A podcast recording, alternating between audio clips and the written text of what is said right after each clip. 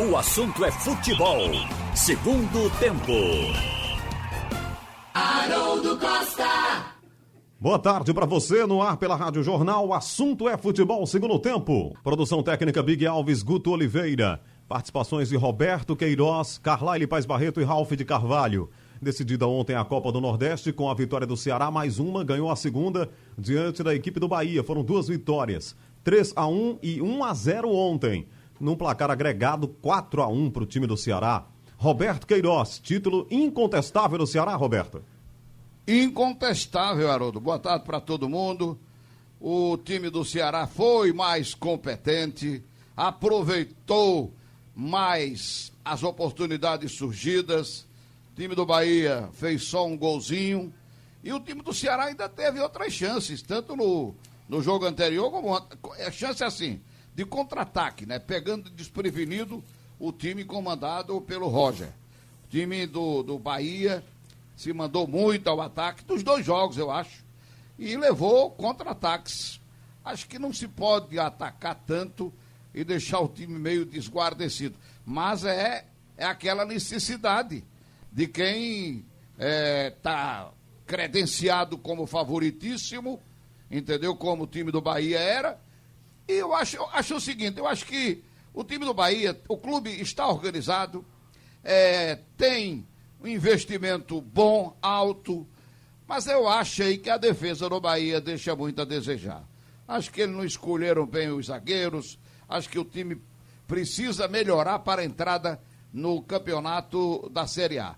Mas a, a, o título foi incontestável pelo melhor futebol, mais aplicado, mais organizado.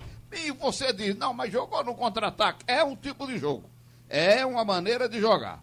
E o time do, do, do Ceará, é, mesmo jogando e aproveita, se aproveitando bem dos contra-ataques, não foi aquele time de retranca e jogar por uma bola, não. Jogou por muitas bolas o time do Ceará, que saiu também para o jogo.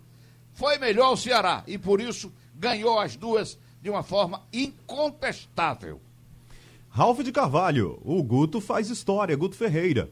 Já tinha ganho pelo Bahia e agora ganha pelo Ceará. Entra definitivamente na história do futebol do Nordeste com dois títulos essa competição. O bom técnico Guto Ferreira, né, Ralf? É verdade.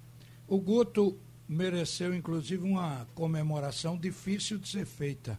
Os jogadores do Ceará pegaram ele e tentaram jogar para cima. Não deu. Ficou só naquele levantamento Falou até a altura bem, do tentaram. ombro. Tentaram. Tentaram. Agora, essa análise que o Roberto fez aí do, do time do, do Ceará, eu concordo plenamente. O nome disso é planejamento. O Guto planejou o jogo, tanto é que ele neutralizou os pontos fortes do Bahia e no segundo tempo ele marcou a saída de jogo do Bahia, botou o time do Ceará para fazer marcação alta. No fim do jogo, pelo desespero do Bahia, ele recolheu o time, cercou. O Bahia não conseguia entrar na área. Para um time que precisava fazer é, do, com dois gols de diferença, precisava fazer três. E de, depois, no final do jogo, precisava fazer quatro. Então, era uma coisa impossível de se conseguir no jogo, mas em razão do esquema do Guto Ferreira, o Bahia não teve como penetrar. Achei mais sensato o esquema do Guto e eh, reafirmo aquilo que disse também da defesa do Bahia no primeiro jogo. Isso que o Roberto falou agora, que eu também concordo. O gol do Ceará no primeiro jogo foi uma lambança do lateral esquerdo do Bahia, o Juninho Capixaba, com o goleiro. Os dois se chocaram e a bola sobrou então para o Kleber fazer o gol. Isso no jogo passado. Quer dizer, nesse jogo agora, a gente sentiu que a defesa não foi bem. E o técnico ainda tirou um zagueiro ao caminhar do jogo para colocar um atacante. É naquele momento que ele está vendo que ninguém está conseguindo chutar porque o Bahia não penetrava. Então isso foi Guto Ferreira. Acho que o Guto, eh, sem dúvida, saiu vitorioso pela segunda vez, merecidamente. Até o presidente do esporte parabenizou publicamente o Guto, o próprio esporte que demitiu o Guto no início do ano, dizendo que ele tinha errado na montagem do time da Ilha do Retiro. Futebol é assim. Eu acho que o Guto é um bom treinador e mostrou isso ontem. Haroldo. Olha, Carlyle, o Bahia poderia, poderia, no futuro do pretérito, até reclamar daquele pênalti lá que o árbitro de vídeo entendeu que não foi pênalti. Nós, na transmissão, até vimos o lance várias vezes e repetimos.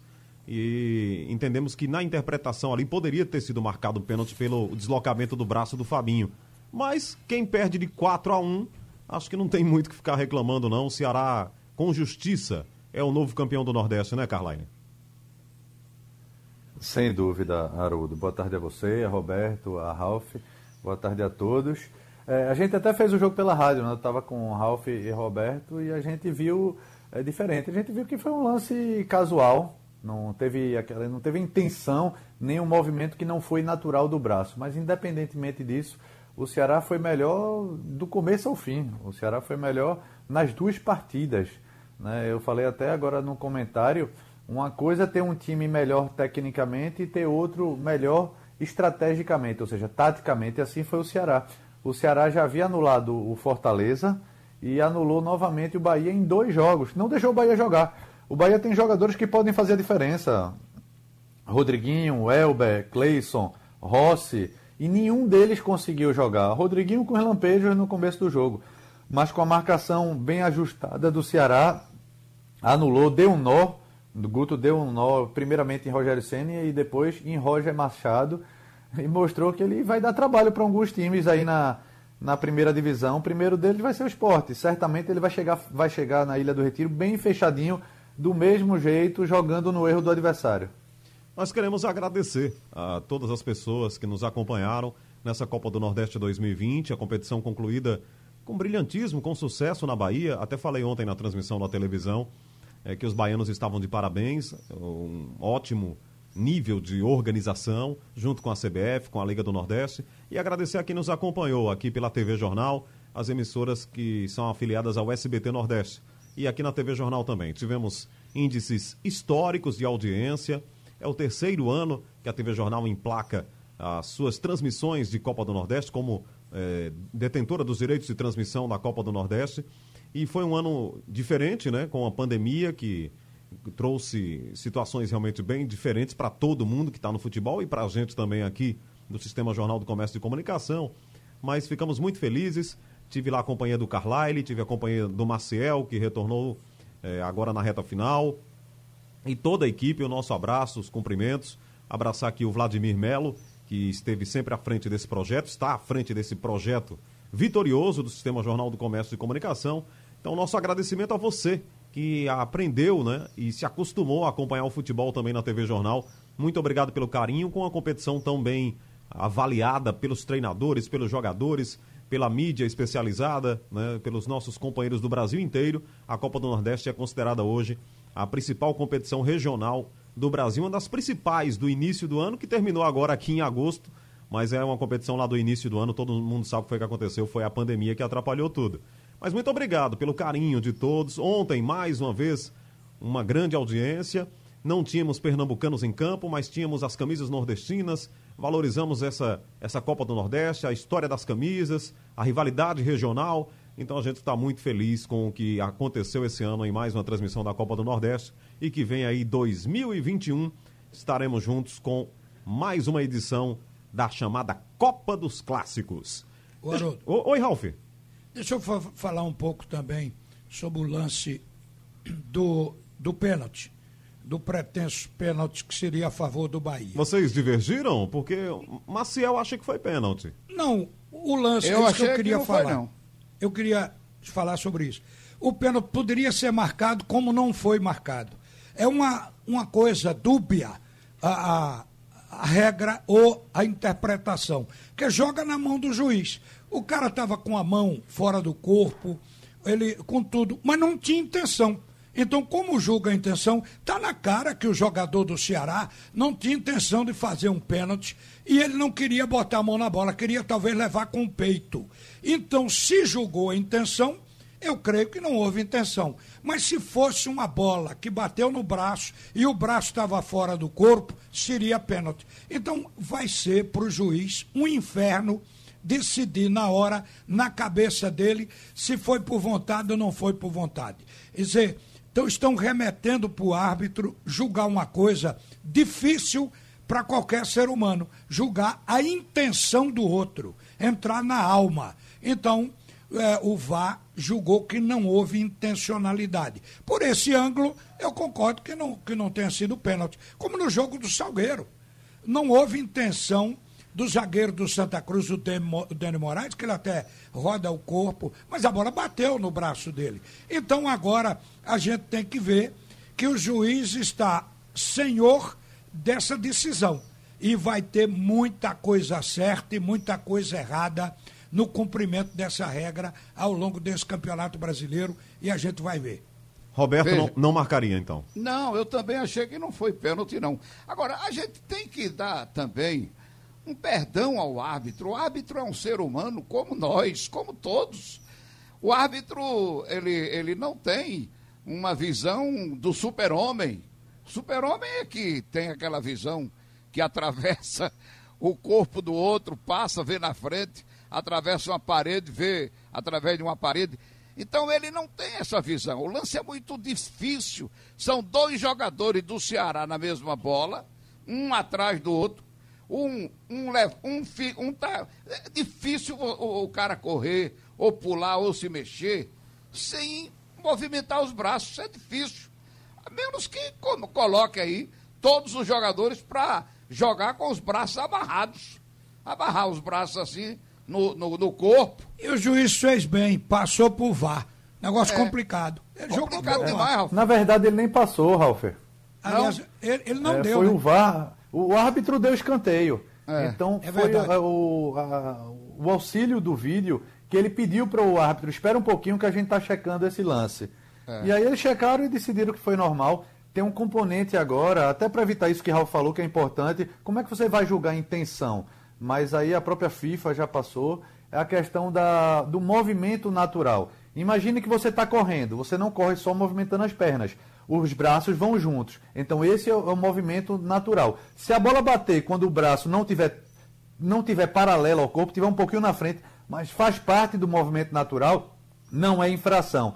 Mas, por exemplo, você levantar um pouco o braço na altura, por exemplo, do ombro, isso aí já não é um movimento natural, isso tem que ser julgado. Isso que Roberto falou, o árbitro não tem visão de raio-x. Aliás, na segunda e na terceira divisão, né? Até... O da primeira divisão da Série A vai ter essa possibilidade com o VAR. Com Ou seja, os jogos do esporte, talvez aqui tenha menos polêmica para a gente debater. Mas jogos do Náutico e do Santa Cruz, toda semana vai ter uma polêmica dessa. Eu estou vendo mudança todo dia, que ao invés de dirimir as dúvidas, está criando mais. Por exemplo, Antes, estabeleceu-se que bateu no braço não tem apelo. É botar é, foi, na cal. Foi, teve isso. Agora veio, agora mudou. Isso é só em lance de gol.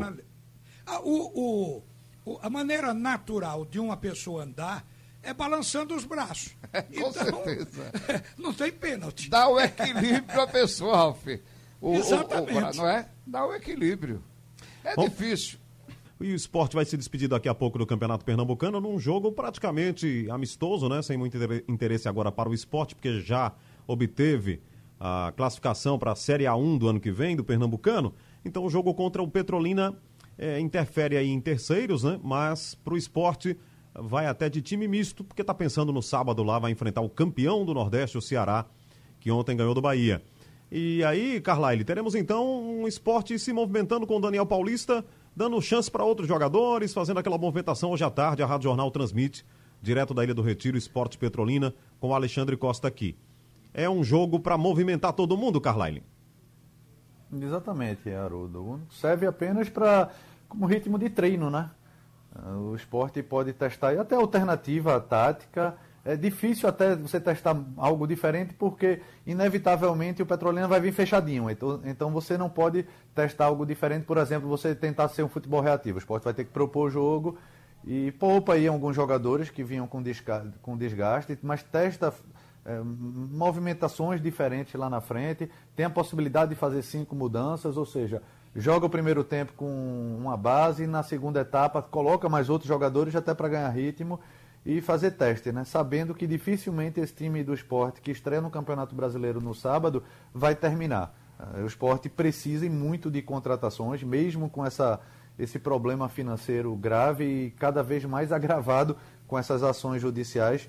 Mas é preciso fazer algo, porque você, se não gastar agora uns 3 ou 4 milhões a mais e tem que arrumar um jeito de conseguir isso, vai perder 30, 40, 50 milhões de uma participação na Série A no próximo ano. É aquele jogo, né, Ralf, de testes e até para ver quem está jogando mal tem que jogar alguma coisa contra o Petrolina, né? Então você espera que se o brocador se jogar, apareça, que aqueles jogadores possam ganhar também um pouco mais de ritmo de jogo, né? Você está falando no jogo do Petrolina hoje. Sim, hoje. do Petrolina já está. É, eu, eu acho, inclusive, que deveria colocar não os 90, porque o jogo também, eh, para o esporte, ele já está classificado, não, não tem dor de cabeça. Então, poderia colocar o brocador para deslanchar. Ele quer botar o Elton, provavelmente o, o, o Elton venha a jogar na posição de centroavante. É uma chance para o Elton também, né? É, mas eu acho que Brocador e Bárcia poderiam para entrar no ritmo, porque esses são os jogadores mais importantes e são os goleadores do esporte. Então, se não tiver com bom reflexo, se não tiver com ritmo de jogo, complica. O jogo com o Ceará, o que vem depois, é claro que vai ter que botar a força máxima a partir daí. Eu estou aqui na cabeça com um time de tantos que o esporte já experimentou desde o início do ano, mas que o técnico tem na mão, que seria Maílson, Patrick, Adrielso e Maidana, aliás, Adrielso, Maidana e Sander, William Farias, Betinho, Jonathan Gomes no meio, Leandro Bárcia jogando pela direita, Brocador e Marquinhos ou Rafael, mas o Marquinhos, eu acho que esse time do esporte é o, é o que pode se, considerando o passado dos jogadores, considerando algumas partidas, é o que o esporte aparentemente tem de mais forte. Apesar de que tem Ronaldo, não é o Ronaldo zagueiro Henrique. Ele tem Ronaldo, é, tem. Quem mais? O Ronaldo Arrigou. Ronaldo atacante. centroavante, né? É, para colocar André. aí. Porque o esporte está com problema, porque Brocador está como Chiesa. Não consegue acertar é um, a gente sabe que é uma fase, mas é uma fase no momento mais cruel, o início do clube no Campeonato Brasileiro. E quem começa mal é difícil sem eh, condição financeira para fazer alto investimento, é difícil acertar. Então, a questão aí é, além de tudo, encontrar o centroavante. E o resto é prudência. Eu acho que o esporte tem que entrar na filosofia do Guto. O Guto empatou 15 ou foram 17 vezes com o time do esporte no Campeonato Brasileiro, porque ele tem uma tendência a fechar o time, como ele teve agora na decisão do, da Copa do Nordeste. Então, é, o time do esporte, no momento, não é um time para jogar aberto, mas não é um time para jogar sem centroavante, sem um goleador. Então, é isso que eu estou querendo me referir, que tem que dar ritmo a Brocador e a Leandro Bárcia. Bom, tá longe de ser aquela despedida que o esporte pensava. Esse campeonato estadual já entrou para a história aí do esporte, né? Tem que disputar esse quadrangular, Roberto. Mas é uma chance, né? De movimentação. Já pensando muito no sábado e no jogo contra o Ceará, na Ilha do Retiro, 9 horas da noite no próximo sábado. Isso aí é melhor do que um treino coletivo, eu acho. Porque o adversário vai se empenhar, vai se fechar e o pessoal tem que treinar também esse tipo de jogo, de abrir a retranca dos adversários.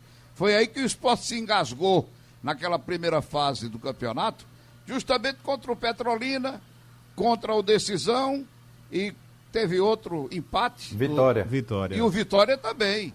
Foi aí que se enrolou, se engasgou com as retrancas e acabou não ganhando os jogos e isso aí motivou a, a, a má performance do esporte no campeonato. É treino, é um treino, é, é um treino valendo pontos. Os pontos já não interessam mais, porque o esporte já está é, sem correr risco, já está classificado, já está mantido na, na primeira divisão do ano que vem. Então é melhor do que um treino coletivo, vai ter empenho do time adversário. Agora, eu queria contar uma historinha aqui para ver se o pessoal se lembra, Arudo. É, vendo esse caso agora do Líbano, eu vi a explosão é, é, que causou essa tragédia toda. É rapidinho. É, eu vi uma notícia de que no Porto de Santos e no Porto de Paranaguá, eles guardam também esse material que explodiu aí, é, homônio, Eu não me lembro bem. Já vi o nome umas três vezes. Nitrato de, de hormônio, se eu não me engano. Amônia. Ele, hein? Amônia, né? Homônia.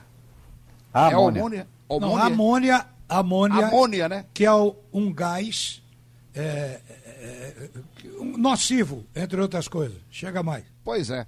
Mas é no Porto de Santos, eu vi a notícia agora que eles guardam lá, fica acumulado lá, guardando, numa área assim tão habitada, né? O Porto de Santos. E também lá no Paranaguá, eu não conheço de Paranaguá. Mas eu me lembrei aqui, Ralph e Carlyle, vocês que têm um pouquinho mais de idade do que Haroldo, acho que ele não se lembra, não, não acompanhou bem. Nós tivemos aqui no Porto do Recife um navio carregado de gasolina que ia abastecer aqueles tanques ali próximo do, do Porto do Recife e a cozinha começou a pegar fogo. E ninguém conseguia apagar o fogo da, da, da cozinha do navio, que era grande, era um navio cargueiro. E ficou aquela confusão, tem que rebocar, tem que tirar, e ele parado lá, e a- o risco de explodir e causar uma tragédia ali naquela área do Recife Antigo. E houve até o, o, o herói, ele recebeu até medalha.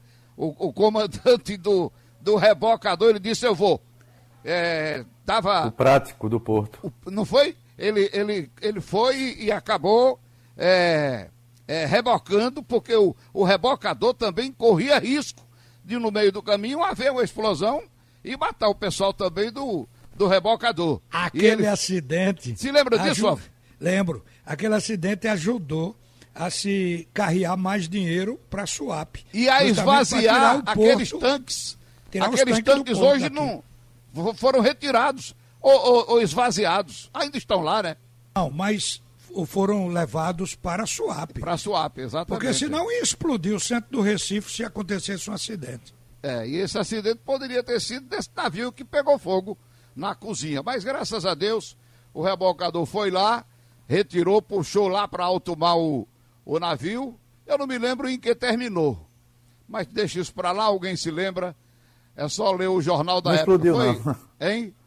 Ele não explodiu, Apagaram não. o Foi incêndio. na década de Roberto. 80, 80 Apagaram o é, incêndio. Ele levou, ele tirou, o- ele tirou o navio do porto, levou lá para dentro, mas controlaram o incêndio. Tem conseguiram até, apagar, ali no né? terminal de, no terminal marítimo tem um busto em Ah, pra- homenagem ao prático. Ah, foi, né? Exatamente. Mas uma tragédia profundamente lamentável. A explosão parece uma bomba atômica, meu amigo. Que coisa, que coisa foi essa? Pelo amor de Deus, com esse material aí acumulado ali há mais de de oito anos ou dez anos. Mas vamos em frente. Então tem esse, esse jogo do esporte que é praticamente um treino, mas é melhor do que um treino coletivo. Para o jogo contra o Ceará, que vem aí com, com essa faixa de campeão. Muito bem. E... Ô Roberto, O- Oi, oi, Carlyle. Oi. é, perdão, Haroldo. É, Roberto estava falando da importância de um coletivo que, melhor do que um treino, ia mesmo.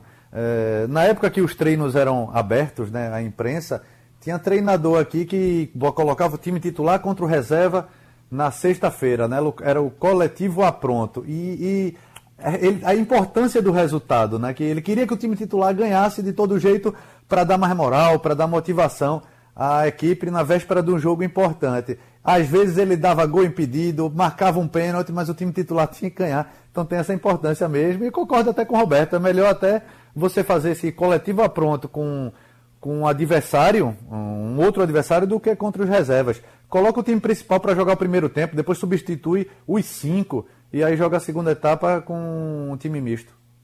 Muito bem. Exatamente. E Santa Cruz e Salgueiro, gente. Ralf, sua análise aí para o jogo de hoje à noite, o que é que você está esperando?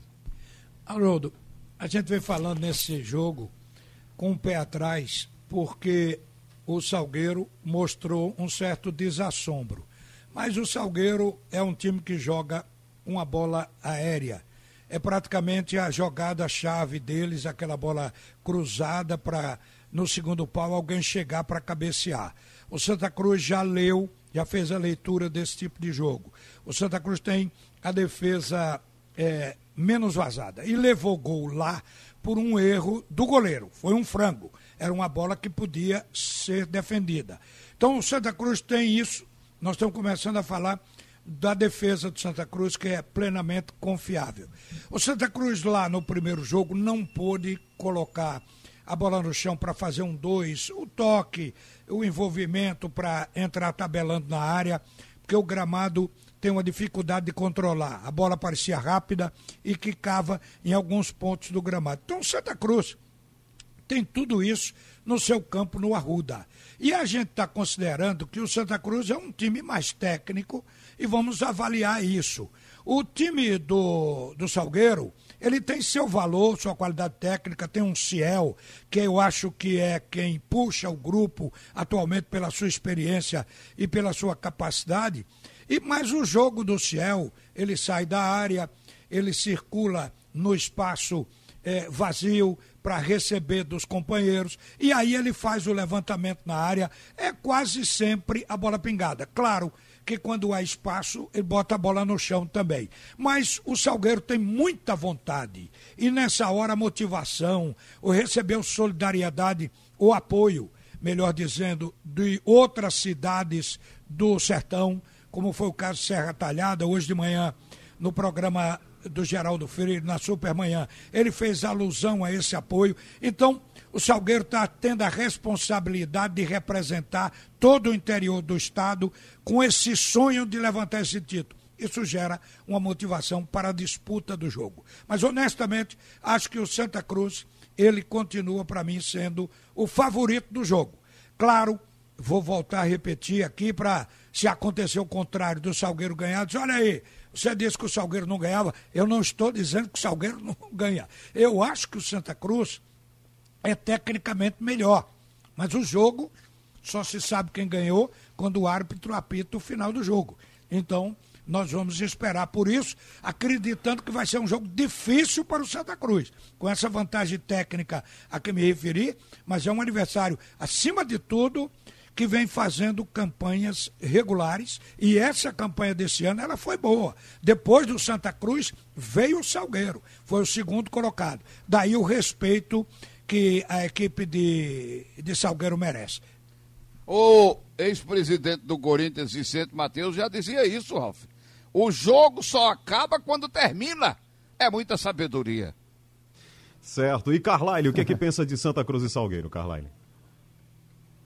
Né? Em, é, em clássico é, já, não tem, já tem esse equilíbrio. Né? Não é um clássico por nos tratar de três forças, duas forças tradicionais, Salgueiro é um, um clube mais novo, mas é uma decisão. E a decisão é como se fosse um clássico, não dá para colocar esse peso maior de favoritismo de um lado. Mas também concordo com o Ralf, é, com o Santa Cruz teria um pouco mais de peso, porque tem uma equipe melhor, está mais encaixada o time do Santa Cruz vem jogando de forma equilibrada desde o início da temporada. O Salgueiro até também, mas o Salgueiro espera muito o adversário, né? Joga muito no erro do adversário. Santa Cruz faz isso, mas Santa Cruz tenta propor um pouco mais. E hoje, num gramado melhor, num gramado mais rápido, a tendência é que o Santa Cruz é, busque um pouco mais desse espaço. Mas não é, não são favas contadas, não. Vai ser difícil para os dois lados. O Salgueiro já sabe que tem que marcar Paulinho, marcou muito bem no jogo lá do Cornélio de Barros e com Paulinho marcado, Santa Cruz perde boa parte de sua força ofensiva, apesar dele ser um volante, mas ele que municia os atacantes. Então é preciso ter essa movimentação maior do trio ofensivo lá do Santa. Enquanto Salgueiro deixar de ser refém apenas na ligação direta e no jogo aéreo, mas acho ainda que é um, a disputa está em aberta. Bom, Roberto, é, no futebol, técnicos e atletas fogem né, dessa história de favoritismo para não ficar com esse peso de ser favorito.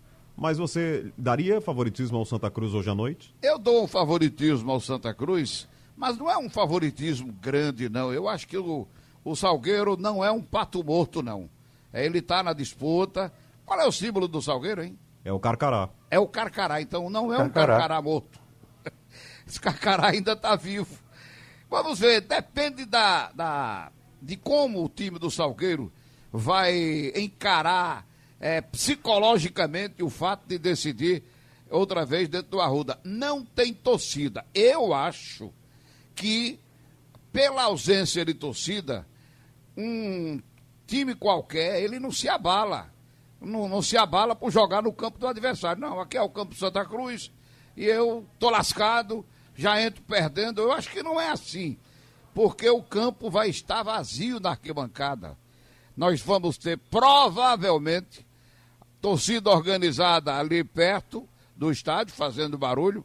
Eu acho que sim, acho que nós vamos ter, porque a torcida organizada faz confusão em todo canto, né? Faz confusão lá no Pátio de Santa Cruz, na Avenida Conde da Boa Vista. E já tivemos tantas confusões. Eu acho que vamos ter torcida organizada fazendo confusão ali perto do estádio. E acho que é preciso que haja cuidado, entendeu? Sei que não vai ter torcedor, torcedor mesmo, sem ser de, de torcida organizada, acho que não vai para lá, para perto do estádio. Mas acho que vai ter torcida organizada. Então vamos esperar. Eu, eu acho que o time do Salgueiro, dependendo do estado emocional, o jogo tende a ter um certo equilíbrio, com uma leve vantagem para o Santa Cruz por jogar no seu domínio, como todo mundo fala, conhece o gramado à vontade, treina. Acho que a diferença para o Salgueiro é realmente o gramado, porque o gramado de Salgueiro é um gramado é, que os times daqui ainda não se acostumaram. E o Salgueiro acho que sente o tamanho do gramado do Arruda dos Aflitos da ilha quando joga aqui. Embora o Salgueiro jogue, tenha, tenha nessas chances que teve de decidir campeonato, ele tenha jogado bem, jogado sem medo, entendeu? Vamos ver, eu acho que vai ser um bom jogo. Ô Roberto. Hein?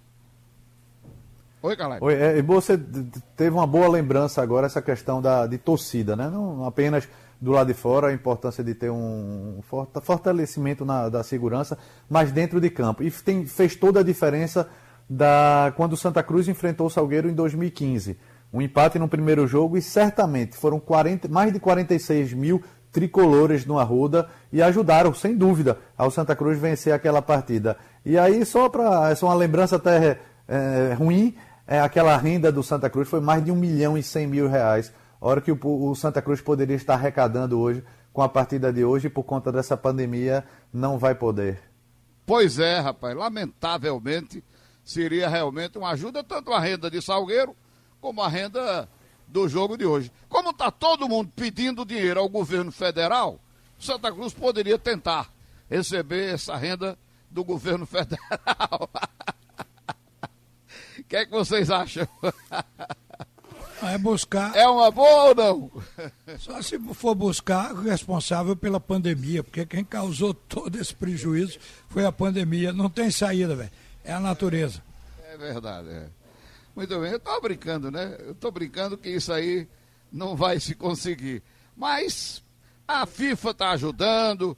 Eu soube que vai, vem uma verba boa aí da FIFA para a CBF, para todas as federações e confederações.